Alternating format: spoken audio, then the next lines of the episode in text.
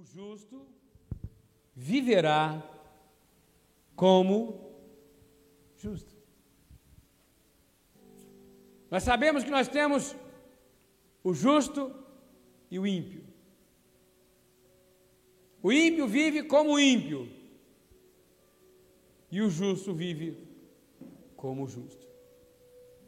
Segundo Timóteo 1:9 diz assim: que nos salvou e nos chamou com santa vocação, não segundo as nossas obras, mas conforme a sua própria determinação e graça, que nos foi dada em Cristo Jesus antes dos tempos eternos. Amém?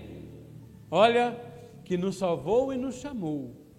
Olha, nos salvou e nos chamou com santa vocação, não segundo as nossas obras, mas conforme a sua própria determinação e graça que nos foi dada em Cristo Jesus antes dos tempos eternos.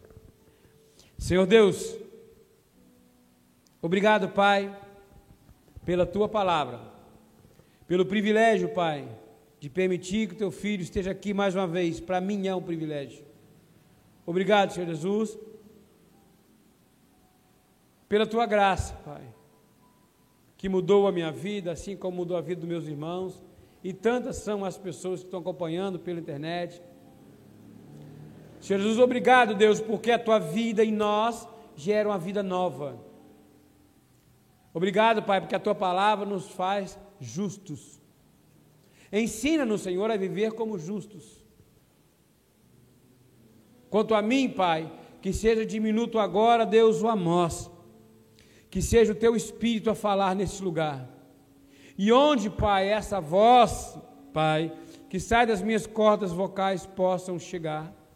Que seja, Pai, o teu espírito, Pai, a transformar vidas, resgatar o perdido, curar o enfermo, restaurar os lares, para a honra e glória do teu nome, Deus.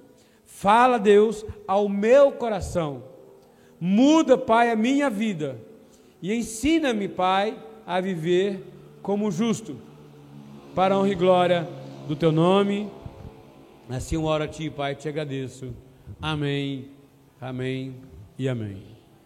Amados, olha o que diz 2 Timóteo 1,9: que nos salvou e nos chamou com santa vocação.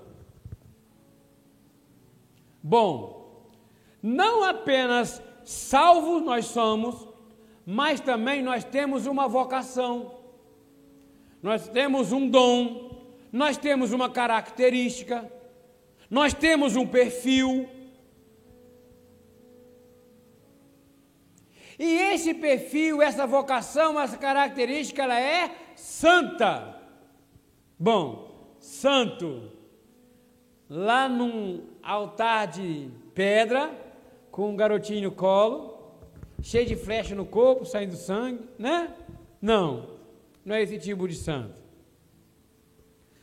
A palavra santo quer dizer separado. Então veja, olha o mistério que tem na palavra, que nos salvou e nos chamou com santa vocação.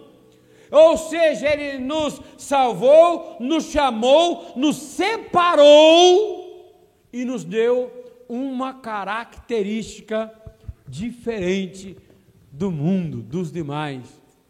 Agora, essa característica, ela não vem de acordo com as nossas obras. A característica não vem de acordo com o que nós podemos fazer. Se você ensina o teu filho há uma profissão, é normal que ele cresça, é normal que ele cresça e aprenda a profissão contigo. Você pega uma criança, você é um pescador e vai ensinar o teu filho a pescar, ele vai aprender a pescar contigo. Se você ensinar o teu filho a profissão lá de construtor, de pedreiro, ele vai aprender a sentar tijolo contigo.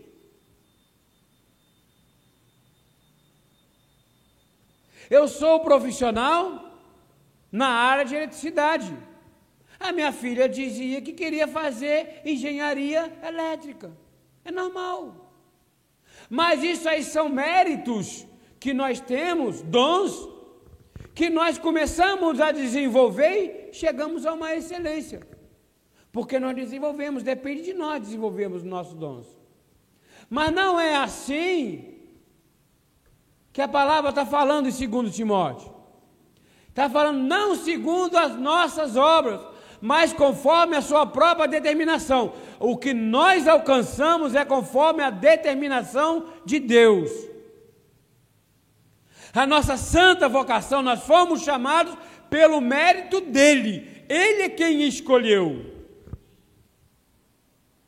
Conforme a sua determinação, ou seja, conforme o teu decreto e a tua graça, a tua benevolência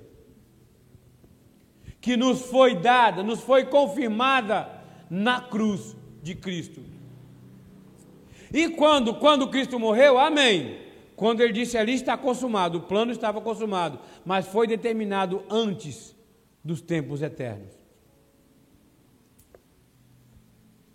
Este, essa característica, essa qualidade, esse modo de vida é um privilégio dos justos não é para qualquer um. Nós sabemos que tem pessoas que não são justos, que a Bíblia chama de ímpios. Justos, ímpios. Água doce e salgada. Trigo e joio. Filhos da ira filhos da perdição, filhos da salvação. Deus resolveu te escolher, amados. Amado, Deus resolveu te escolher. No meio da multidão, me lembro que tinha, eu fiz uma vez um treinamento lá em Caxias. E eu fiz, eu botei um slide desse, qualquer hora dessa eu vou trazer na igreja, de um monte de bonequinhos, todos verdes e um laranja no meio e uma mão pegando exatamente aquele laranja. Amados, não tem jeito. Deus te escolheu. No meio de tantos, de muitos, foi você. Para ser justo. Ele não te escolheu para você viver na maré mansa, de frente do ar-condicionado, naquele sofazinho confortável. Nós passamos um dia desse na loja Vitor Quintanilha. Nós vimos um sofá, né, amor? É um pouquinho caro. Mas aquele sofá lá em casa vai ficar com a minha cara. A Nilza pode me botar para fora do quarto à vontade. Vai dormir na sala, eu vou feliz. Embora que você arraste ela comigo, mas ela é muito bom.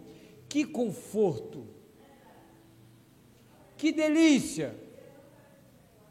Olha, Deus não nos deu esse privilégio todo de sermos chamados de seus filhos. Não nos separou com santa vocação. Desde os tempos eternos, para que nós ficássemos na maré mansa, apenas comendo o fruto. Não, ele disse: No mundo tereis aflições, as pedras vão aparecer, as dificuldades vão aparecer. O que ele nos garante é que o mundo já está vencido. É que, independente das situações, você tem o direito de ser vencedor. E quem é que te dá esse direito é Cristo. Ele te dá uma característica de ser mais do que vencedor. Amados, não é igual o time do Flamengo. O time do Flamengo já entra em campo ganhando de 3 a 0. Tá difícil armar um time para ganhar os homens, rapaz. Eu sou fluminense, mas eu sei como é difícil. Aliás, o único time que tem nos últimos três anos, ainda de vez em quando, de vez em quando ganha o, o Flamengo, é o Fluminense. É um a zero só, meio a zero só, mas é difícil ganhar os homens, não é? Mas de vez em quando eles não tropeçam. A palavra de Deus, amado, é mais forte que o time do Flamengo. Não tropeça, não. Não tem empate. É vitória certa. Nós somos aqueles que podemos cantar a vitória antes do tempo. Nós somos aqueles que podemos entrar na situação e falar assim: olha, o gigante pode ser grande, mas eu sou vencedor. Eu vou sair dessa situação vencedor.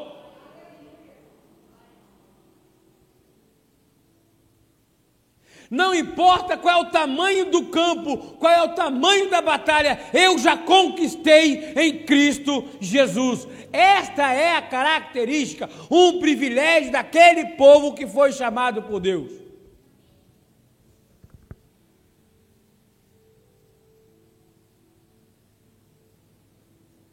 Romanos 9, 11. E ainda não eram, olha a diferença, que existe a diferença entre o justo e o ímpio. Ainda não eram gêmeos nascidos, nem tinham praticado o bem e o mal, para que o propósito de Deus quanto à eleição prevalecesse.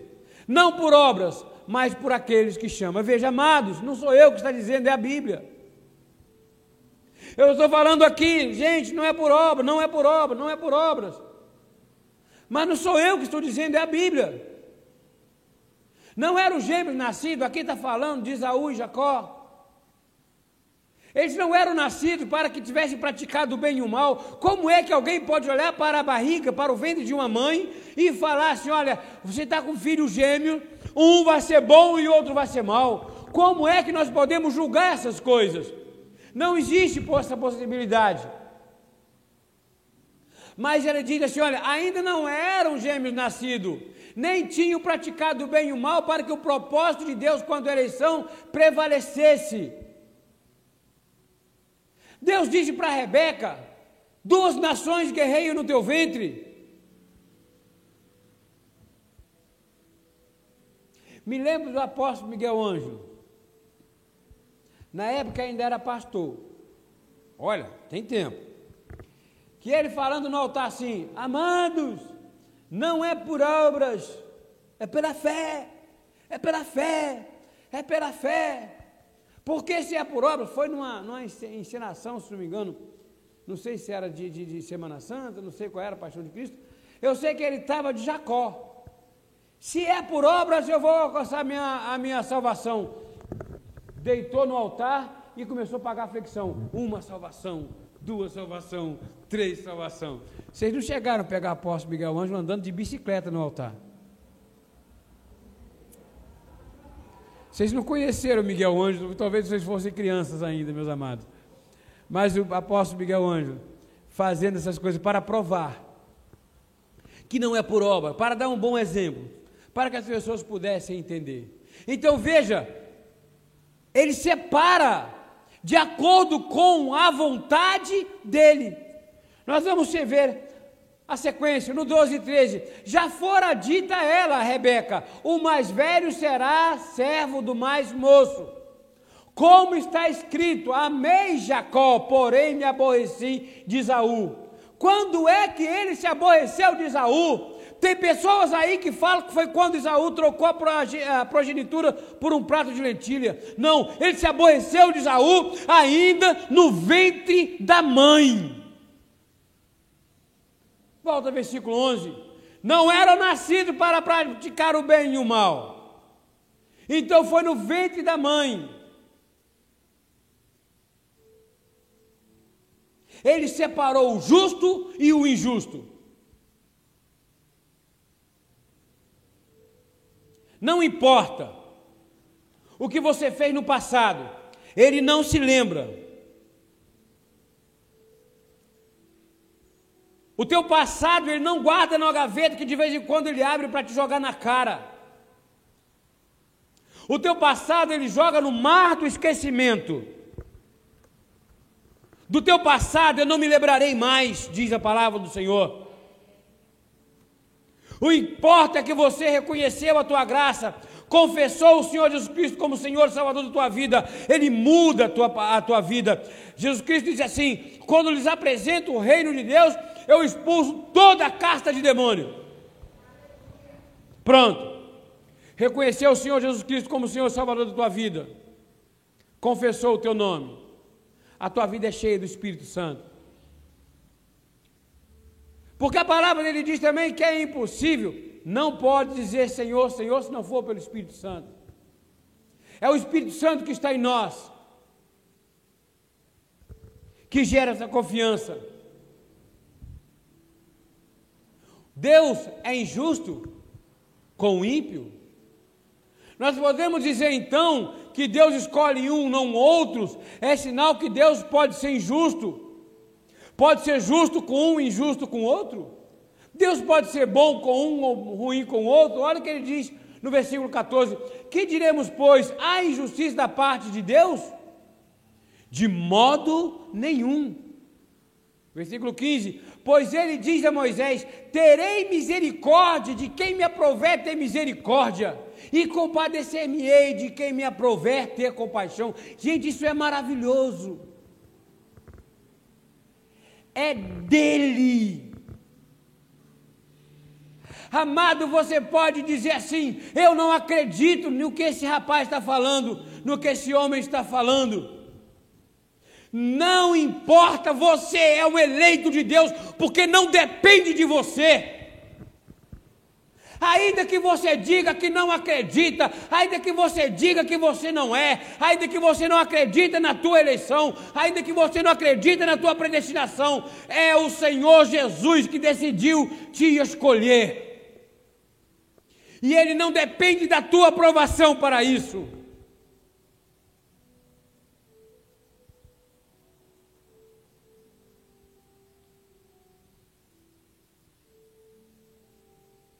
Nós não podemos ter nenhum mérito. No 16 diz: Assim, pois, não depende de quem quer ou de quem corre, mas de usar Deus a sua misericórdia. Pronto. Como é que é? Fazer um. Fazer um policial é melhor. Uma salvação, duas salvação. Vou correndo, entrar em casa. Salvação. Eu me lembro, amado, vou cantar aqui, não é por vanglória também não, tá? Mas só para que gente possa entender, mais ou menos. Eu, certa vez, num ensaio dentro da igreja, eu torci o meu pé. E meu pé inchou muito. Eu morava aqui na rua Rio Grande do Norte, e próximo de onde eu moro mesmo. E dali até o âncora, dá quatro quilômetros e meio. E por um motivo adverso, eu tive que ir a pé para a igreja, com o tornozelo inchado. Algumas irmãs estavam lá com a gente no louvor, elas lembram disso. E com o tornozelo inchado para a igreja. Amados, naquele dia eu conquistei a minha salvação. Naquele dia eu fui justificado. claro que não.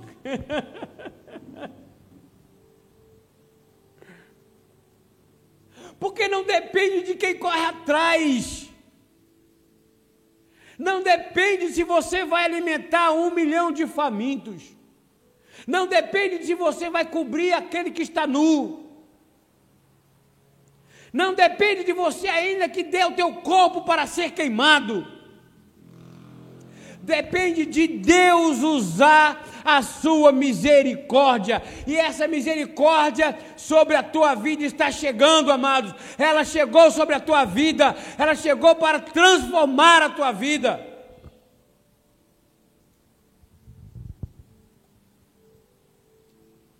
Nós vivemos juntos com o mundo.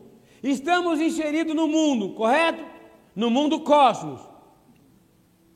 Porque assim, nós temos o mundo Aion, que é o mundo dos filhos do diabo. Nós temos o mundo Ocumene, o mundo dos filhos de Deus. Nós vivemos juntos no mundo cosmos.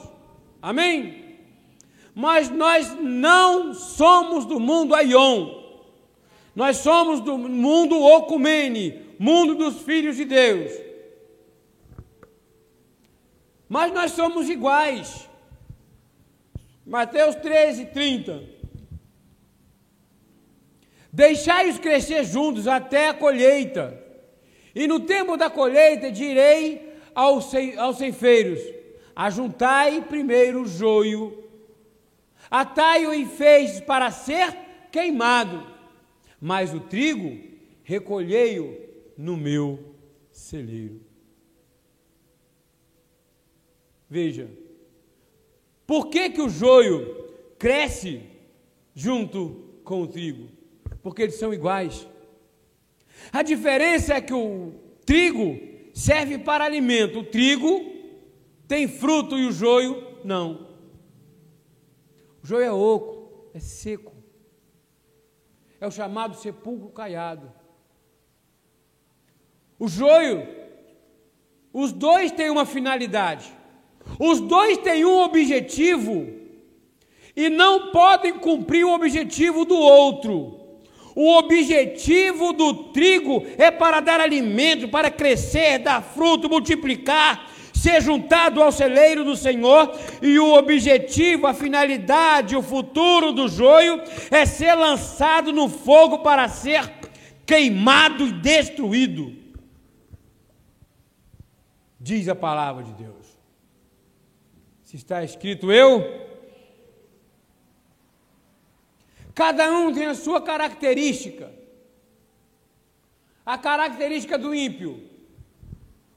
Desviam-se os ímpios desde a sua concepção, nascem e já se desencaminham proferindo mentiras. Vejam, não cresce para depois de velho produzir fruto ruim, para depois de velho fazer coisa ruim. Não é porque ele cometeu algo de errado, não é porque ele se envolveu com alguma coisa de errada, ele perdeu a salvação dele. Ele já nasce sem ela. Ele nasce desde o seu nascimento, já nasce destinado para isso.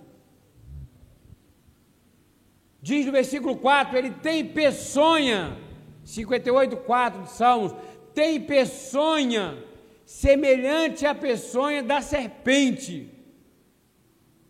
Veneno, são venenosos, fazem o mal, são como a víbora surda que tapa os ouvidos.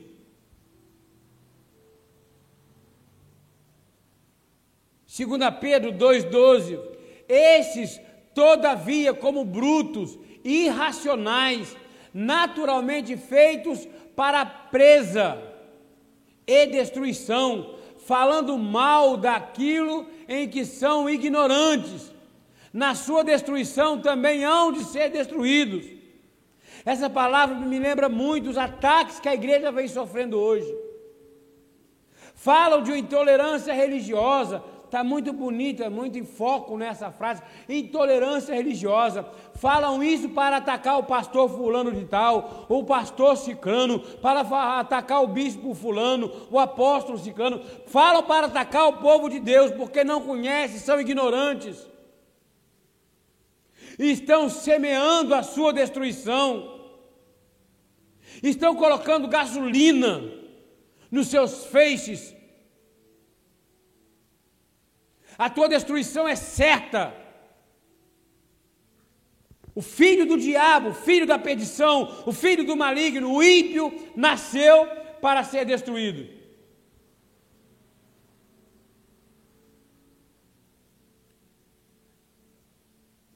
Recebendo, versículo 14, recebendo injustiça por salário da injustiça que praticam considerando como prazer a sua luxúria carnal em pleno dia. Versículo 13, perdão. Quais nódoas e deformidades que se regalam nas suas próprias mistificações, enquanto banqueteiam junto convosco. Qual nódoas, manchas, Caim, manchados marcados, deformados, que se regalam nas suas próprias mistificações, enquanto banqueio junto convosco. Eles estão entre nós, mas não são dos nossos. Efésios 2,12. Nos quais andastes outrora, segundo o curso desse mundo, segundo o príncipe da potestade do ar, do espírito que agora atua nos filhos da desobediência. Veja, nós também andamos como eles. Quando éramos ignorantes, quando não conhecíamos o caminho do Senhor, andamos juntos com ele. Éramos como eles, como os filhos da desobediência. 1 João 3,8 Aquele que pratica o pecado procede do diabo, porque o diabo vive pecando desde o princípio. Para isto se manifestou o Filho de Deus para destruir as obras do diabo. Pronto, eles já foram destruídos. Eu sempre digo aqui que Deus, Cristo, veio para destruir três coisas: o pecado, o mundo e a morte. O pecado, amado, já foi destruído. Amém? Ah, mas quer dizer que nós não pecamos mais, nós erramos. Mas nós temos o Espírito que está dentro de nós, que intercede por nós. Quantos de nós já fizemos algo de errado e que vem aquele pensamento na mente? Ei, está errado. É o Espírito ali, ó. Está errado. Volta para a razão. E você volta, conserta. Recebe a exortação, recebe a consolação, correção, a disciplina do Senhor Jesus. Nós não somos escravos do pecado, porque o pecado ele não foi tirado do mundo, ele foi vencido por nós. Mas escravos dele, somos livres. E a nossa característica, então, qual é? Se cada um tem a tua, a característica do joio é para ser lançado ao fogo, só serve para fogo. Mas e a do justo? Nós vivemos outrora como os filhos de desobediência, acabamos de ver, correto?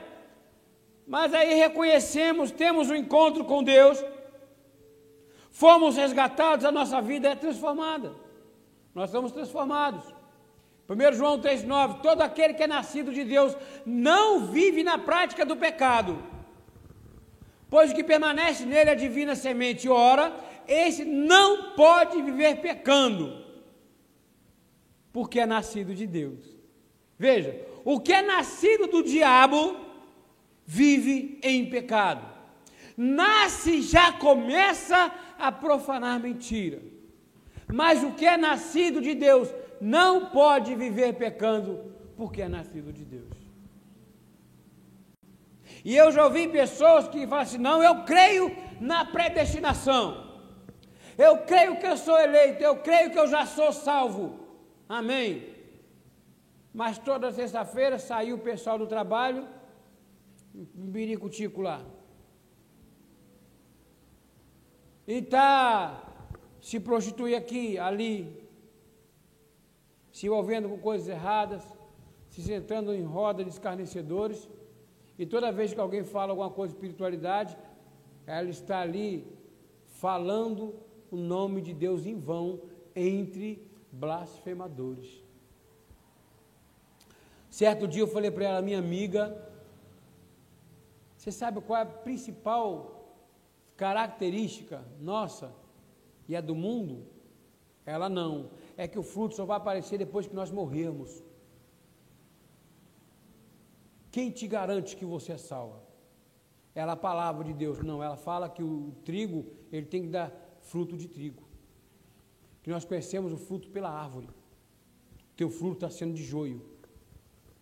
Cuidado, para naquele dia você não se decepcionar. Ela ficou um tempo sem falar comigo. Mas depois ela falou assim: rapaz, fiquei uma semana remoendo aquilo que você me falou. Se eu quero crer na palavra, não posso escolher uma ou outra palavra para justificar o meu erro. Eu tenho que crer na palavra como um todo. E ela foi ver que aquilo era verdade. Isaías 46, versículo 3: Ouve-me, ó casa de Jacó, e todo o restante da casa de Israel. Vós, a quem desde o nascimento carrego e levo nos braços desde o ventre materno. Olha, veja que ele, desde o nascimento carrego e levo nos braços desde o ventre materno, desde o ventre da tua mãe, você já pertencia ao Senhor Jesus e você já estava nas mãos dele. Versículo 4: Até a vossa velhice, ele não te desampara, amados.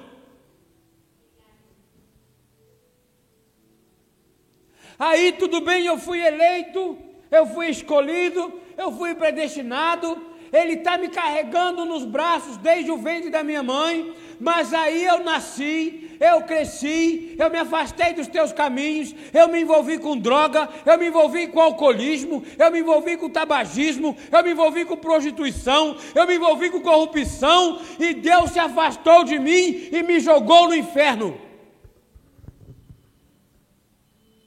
Não é isso que a palavra dele diz você vai deixar de comer, você vai deixar de colher os frutos que Ele tem para a tua vida. Tem um ditado que fala aí fora: vai comer o pão que o diabo amassou. Vai viver na sarjeta, vai viver como os filhos da desobediência, mas ele diz que até a velhice, até a vossa velhice, eu serei o mesmo, e ainda até as cãs, aos cabelos brancos, eu vos carreguei eu vos carregarei, já o tenho feito. Mesmo quando nós somos desobedientes, Ele nos carrega.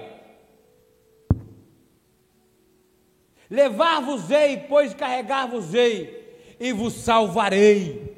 É promessa, é destino, é a nossa característica, é a nossa fidelidade. Nós não seremos lançados ao fogo, nós seremos juntados no celeiro do Senhor. A tua família irá para o celeiro do Senhor, ela não passará pelo fogo, ela não será destruída. O justo vive e direciona a sua vida para Deus. A ti me entreguei desde o meu nascimento. Desde o ventre da minha mãe, tu és o meu Deus. Oh! Me lembro de uma abençoada, uma grande amiga que eu tenho aqui em Rio das Ostras. Uma dessas profetas, né? Consagram a vida a Deus. E quando eu cheguei em Rio das Ostras, eu não tinha nenhuma semana que estava aqui ainda. E eu conheci essa pessoa. E ela me lançou uma palavra profética. E ao terminar aquela palavra, ela falou assim: Deus me mostra um anjo vindo à terra. Ela não sabia o meu nome, ela nunca tinha me visto. E ela fala assim, e cada vez que esse anjo engravidava, botava os joelhos no chão e falava: Senhor, qual é o nome que eu vou dar ao meu filho ou à minha filha?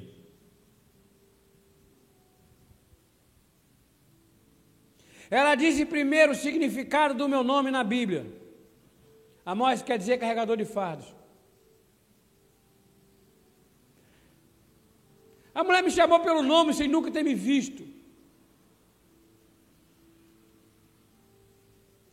Como é que isso aconteceu? Eu consigo, hoje eu fecho meus olhos e eu vejo a minha mãe lá em Petrópolis, aquele frio, aquela friaca, ela com aquele joelho naquele chão gelado e falar: Senhor, eu estou grávida novamente.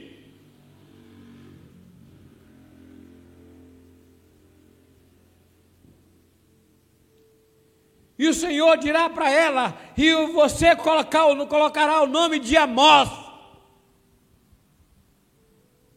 E não ache, amados, que é ruim ser chamado de carregador de fados. Porque o jugo do Senhor é suave e o fardo, oh, aleluia. Glórias a Deus. Então, amados, é desde o ventre. Eu sou carregado, sustentado pelo Senhor. Eu cresci e eu me afastei do Evangelho. Experimentei coisas que não era para ter experimentado. E quando a minha vida esteve em risco, e o mundo que jaz no maligno, no maligno naquele dia fala: É hoje que eu vou te matar. Naquele dia, ainda assim, o Senhor me carregou no colo, porque Ele não permitiu que a minha vida fosse ceifada.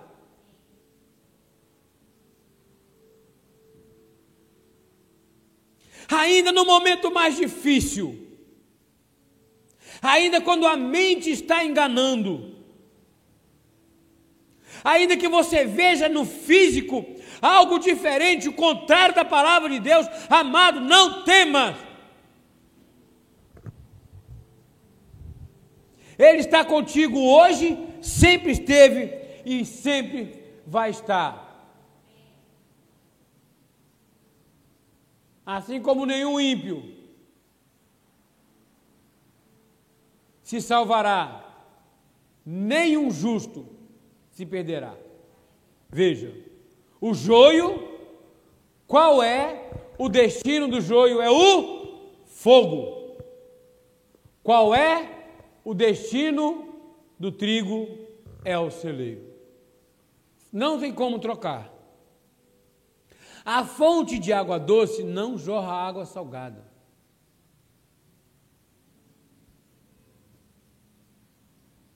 Já falamos aqui hoje, no momento administrativo, sobre planta, plantar na frutos, abacate, goiaba, a jaca, né, a manga.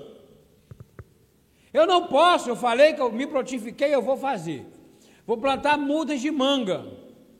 Aí eu vou orar a Deus, vou botar o joelho no chão e ficar lá cinco dias de jejum sem comer, 24 horas para o Senhor transformar aquela manga em abacate. Amados, não pode.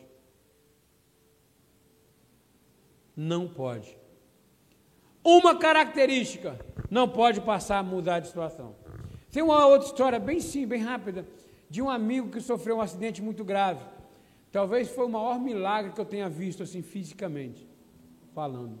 Já dei testemunho aqui na igreja, certa vez, mas aqui na frente, aqui na cidade de Campos, aqui na cidade de Campos, essa farmácia Pacheco tem ali. Ele estava de bicicleta, ele foi atropelado por uma van.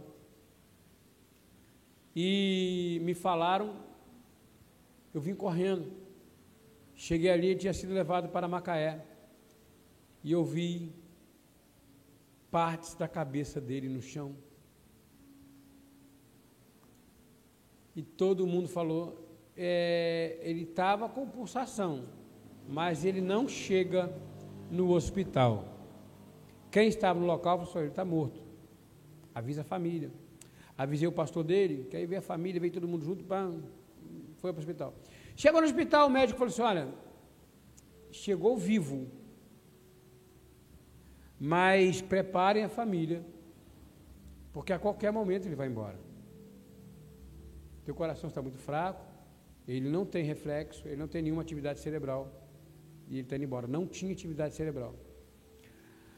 A, o carro passou em cima do lado esquerdo ou direito? Direito da cabeça dele. A roda passou. E ele perdeu. Então, no dia seguinte, os médicos, olha, ele ainda está vivo, mas vai a qualquer momento. No dia seguinte, os médicos cansados de falar isso. Na semana seguinte, disse: olha, é um milagre, ele está vivo até agora. Mas a qualquer momento ele vai. E vai, vai, vai até um dia que os médicos falam assim: olha, ele ainda corre muito risco de vida, mas a situação dele está estável. E o tempo foi passando, os médicos falaram: ele pode sobreviver. Porém, ele não vai conseguir enxergar. Ele perdeu, ele vai perder, por causa da parte do cérebro que ele perdeu, é, atingir a fala, atingir a visão, ele não poderia mais andar, é, básicos ele não poderia mais fazer. Ele passou alguns meses, não passou ano. Eu estava uma recepção de um casamento ali no Abdala, e de repente chega o carro de um amigo nosso, Edilson, com uma cadeira de rodas. E eu pensei, está chegando algum deficiente, né? Eu estava lá nos fundos. A frente toda de vidro, eu vi lá o carro chegando, aquela Paraty, uma Paraty verde que a Deus tinha. Aí para lá, desce uma cadeira de roda. Aí quando as pessoas entram, meu amigo Manuel Carlos, sentado na cadeira de roda. Eu tomei um susto quando olhei para ele. A cabeça dele parecia uma vírgula. Aqui a parte de trás. Essa parte aqui não tinha. Era um buraco. Ele olha lá no fundo e fala: Amós! Mas ele não ia ver. Ele não ia falar. Ele ia perder os movimentos. Ele já tinha movimento daqui para cima, estava vendo, sentou comigo, levaram ele até a minha mesa e a gente estava lembrando de um gurgel que ele tinha, que o tanque de gasolina era um galãozinho de 5 litros, e ele se lembrando daquilo. Olha, e a Alessandra, esposa dele, vai ao médico, o médico fala assim: não, é que a função de um lado do cérebro foi para o outro, e ela falou: é impossível.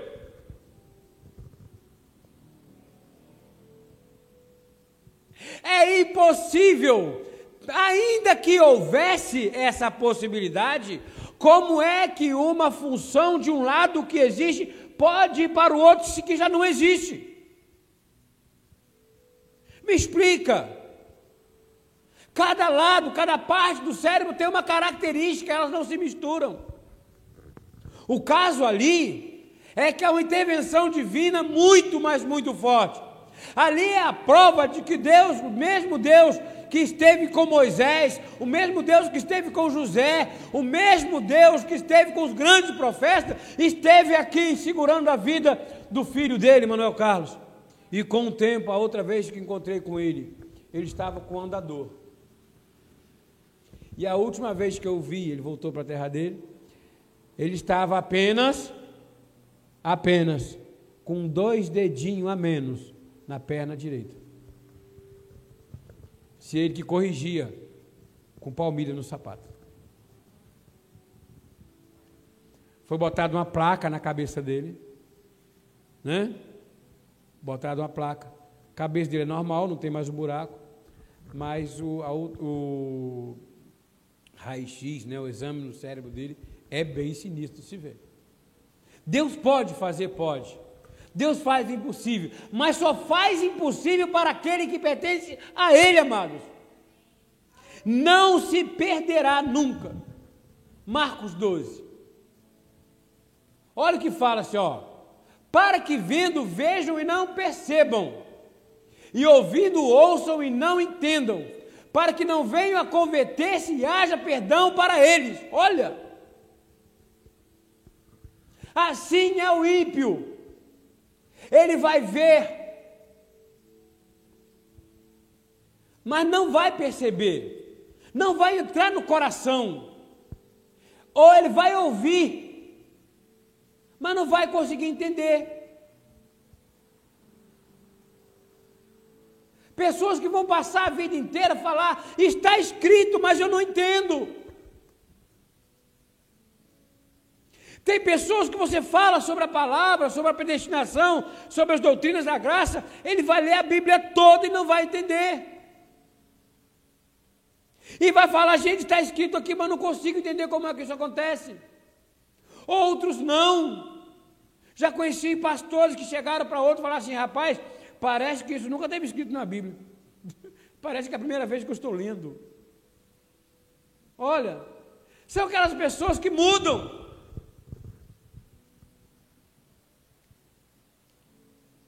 Daniel 12, 10. Muitos serão purificados, embranquecidos e provados, mas os perversos procederão perversamente, e nenhum deles entenderá. Mas os sábios, quem é sábio, diga amém. Estes os sábios entenderão. João 10, 3. Para este, para este, o porteiro abre, para este o porteiro abre. As ovelhas ouvem a sua voz. Ele chama pelo nome as suas próprias ovelhas e as conduz para fora. Olha. Ah, oh, apesar de que nós temos identidade espiritual, mas vamos lá. Vitor, lado direito. Amós, Nilza, Grazi, lado direito. Tem muitos que vão falar, muitos líderes que ele vai falar assim, ó, espere um pouquinho aí, fiote, espera. Espera. Sua hora vai chegar, fiote, espera. Vem, vem. Ah, Senhor, lado esquerdo. Ele vai fazer.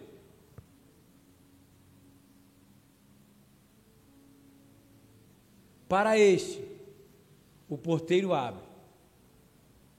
As ovelhas ouvem a sua voz. Ele chama pelo nome as suas próprias ovelhas. Me veio a, memória aqui um exemplo, às vezes, de um, de, um, de um documentário que eu vi, que isso não é um documentário, isso é um testemunho, de um prédio em chamas e uma fumaça preta saindo do primeiro, do, do, do primeiro piso e uma criança no terceiro piso. Amados, para quem conhece um pouquinho de engenharia, são no mínimo, são em média 3 metros por andar. Coloca, é mais alto que um poste.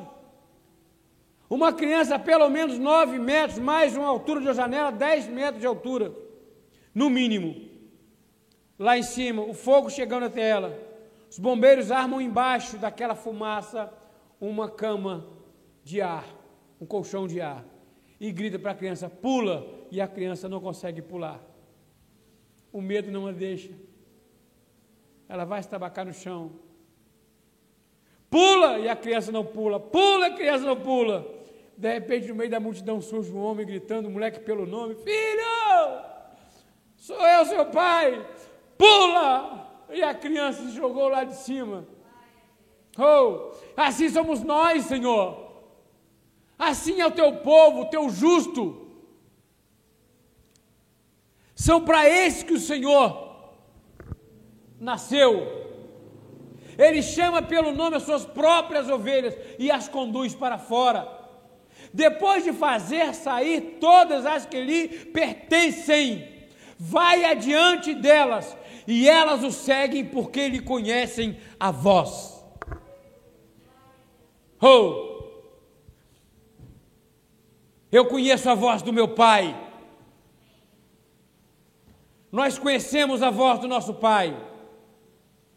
Nós pertencemos a Ele. Somos propriedade exclusiva do Senhor. Nós vivemos no mundo cosmos, mas pertencemos ao mundo Ocumene. Pertencemos ao mundo dos filhos de Deus. Confessamos essa graça pela fé que Deus nos deu gratuitamente, amados. Gratuitamente. Porque pela graça sois salvos mediante a fé. E isto não vem de vós, é dom de Deus. E não vem de obras para que ninguém se glorie. Então não adianta, amados. Você não adianta você dizer hoje eu quero ir para o céu, eu quero ir para o inferno, não. Ainda que você fale eu quero ir para o céu porque lá é bom, não. Se não é vontade de Deus, você vai para o inferno, porque você não pertence a Ele. Mas ainda que você fale eu sou o resto, do resto, do resto do pó. Mas se você foi eleito ainda antes da fundação do mundo, se ainda no ventre da tua mãe, Deus já te carregava nos colos, se ainda no ventre da tua mãe, Deus já te chamava pelo nome, é para o céu que você vai, porque lá é o seu lugar. Viva como justo, não tenha medo do ímpio, não tenha medo desse mundo tenebroso. Nós temos o Espírito de Deus em nós. Então formou o Senhor Deus ao homem do pó da terra e lhe soprou nas narinas o fôlego de vida, e o homem passou a ser alma vivente. Veja, homem pega um boneco físico ali, mundo, cosmos, e sopra a sua essência. A essência de Deus está em nós. E vivemos aqui com ela até o dia de voltarmos para casa, onde cada uma natureza volta para o seu lugar, e o pó volte à terra como era, e o espírito volte a Deus que o deu. O Espírito que está em nós pertence ao Senhor Jesus. A nossa existência está ligada a Deus o tempo inteiro. Ele não se afasta de nós. Não sabeis que sois santuário de Deus e que o Espírito de Deus habita em vós? Amados, nós somos morada dele. Para onde nós vamos, ele vai. Não é algo que se separa, como naqueles filmes de fantasma, né? Que o cara morre, entra no corpo, pum, joga, vai o espírito para um lado, vai o cara para o outro. Não! Nós andamos por caminho errado, o espírito se entristece, mas ele está em nós, ele vai conosco.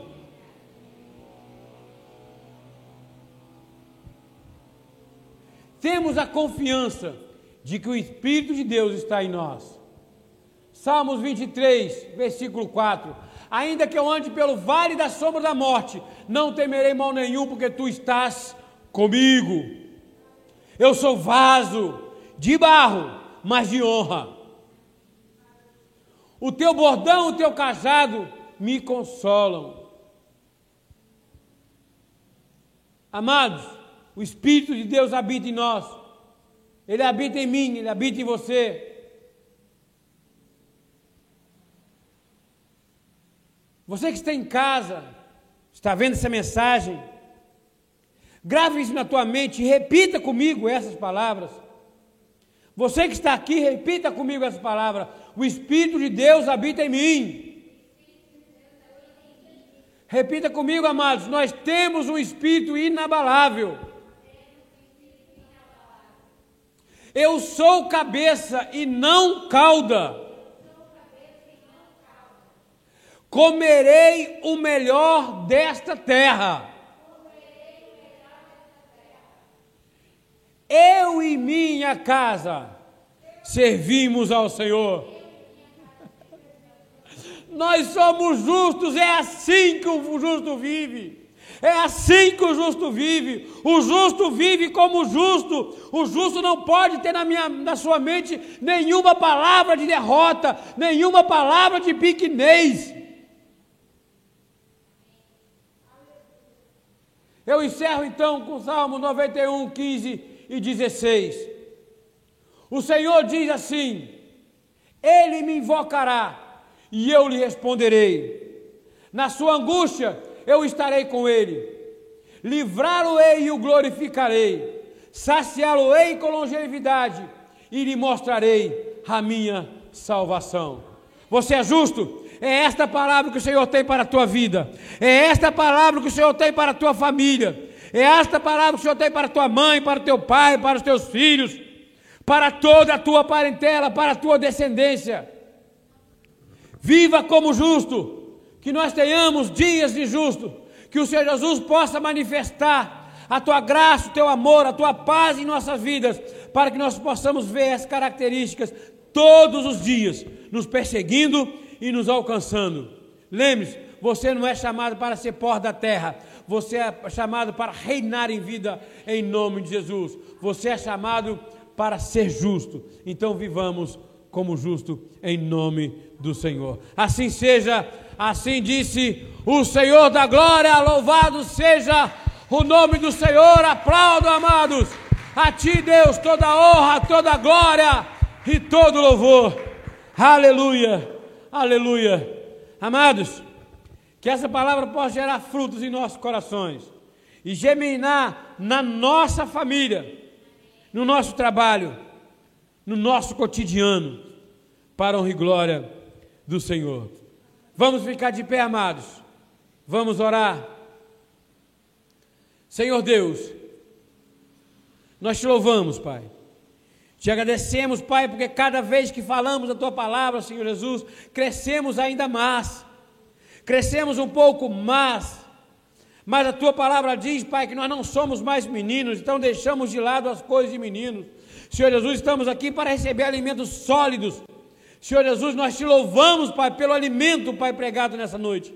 Obrigado, Pai, porque essa palavra, Senhor, chegou primeiro ao meu coração. A primeira pessoa, Pai, a ouvir a minha voz foi eu mesmo, Deus. Obrigado, Jesus, pela transformação na minha vida. Obrigado, Pai, pela transformação na minha família. Obrigado pelo fortalecimento. Pai, eu profetizo na minha família, Pai. Senhor Jesus, uma vida transformada. Senhor Jesus, ações de justos que nós possamos viver como justo, porque justo somos, porque o Senhor determinou assim. E eu profetizo, Pai, na vida do teu povo, Pai, em cada família representada. Deus, as famílias, que as pessoas que aqui estão, cada família representada, Pai, nós declaramos, Pai, a tua justiça, Deus, as tuas características se manifestando em cada uma delas. Senhor Jesus chamou o Pai como trigo, Deus. Então, característica de trigo, Deus. Na vida, Senhor, de cada um, Pai. Senhor Jesus, nós não somos joios, nós não somos ímpios, nós fomos chamados, Pai, para salvação, não para destruição, Deus.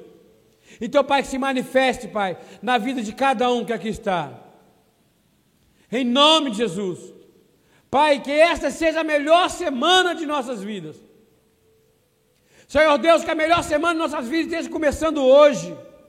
Que nós tenhamos, Pai, testemunhos para contar, Pai, da tua soberania, da manifestação da tua soberania sobre as nossas vidas. Manifeste, Pai, o teu querer, o teu amor e a tua justiça sobre nós. Que a melhor semana de nossas vidas esteja começando hoje. Nós declaramos, Pai, uma semana de paz nós declaramos, Pai, uma semana de boas notícias. Nós declaramos, Pai, uma semana de vitórias para a honra e glória do Teu nome, Deus.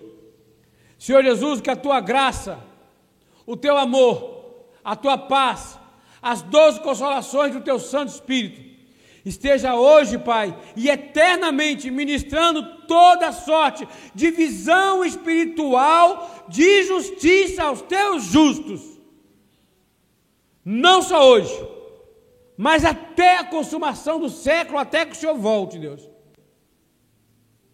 E aquele que é justo e que vai viver para toda eternidade como justo, diga com fé: Amém, Amém, Amém e Amém. Glórias a Deus.